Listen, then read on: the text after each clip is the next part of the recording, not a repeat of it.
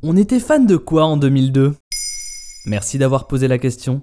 Bienvenue dans la suite de notre odyssée nostalgique. Que se passait-il dans le monde de la pop culture il y a 20 ans? Tels les Séverine Ferrer du podcast, jetons un coup d'œil nostalgique, ou pas, sur ce qui nous faisait vibrer en l'an 2002. Et vous allez vite vous rendre compte qu'on était alors très gâtés.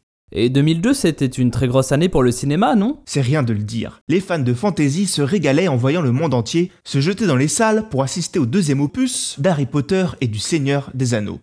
C'était d'ailleurs l'année des suites, avec le deuxième épisode de la prélogie Star Wars, l'attaque des clones et le nouveau Men in Black. À ne pas oublier aussi la sortie du Spider-Man de Sam Raimi, le titre qui a donné le la pour toute la tendance autour des super-héros au cinéma depuis. Autant dire qu'avec tous ces films, les effets spéciaux numériques vivaient eux aussi leur révolution.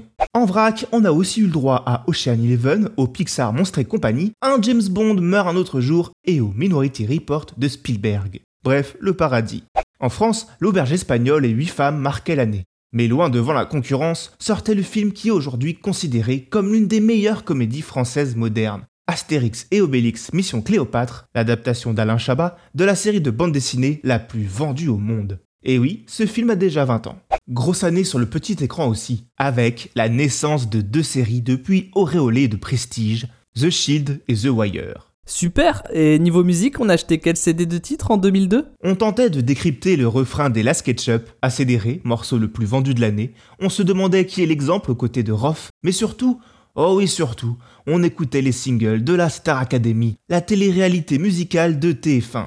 Il se murmure d'ailleurs que l'émission s'apprêterait à faire son grand retour prochainement sur la chaîne.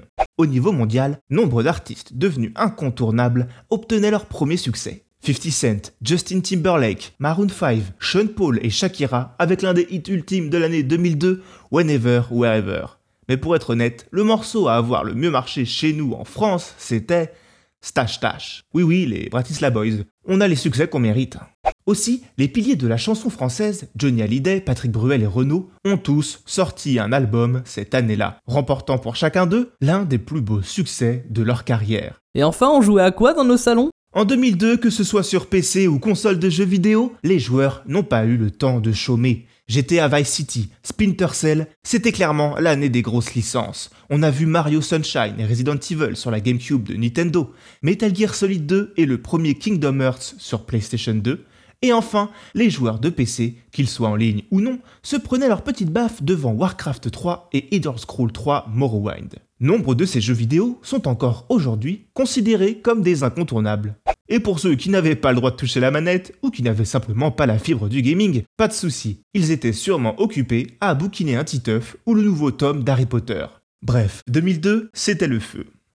Maintenant, vous savez, un épisode écrit et réalisé par Jonathan Opar. Ce podcast est disponible sur toutes les plateformes audio, et pour l'écouter sans publicité, rendez-vous sur la chaîne Bababam Plus d'Apple Podcast.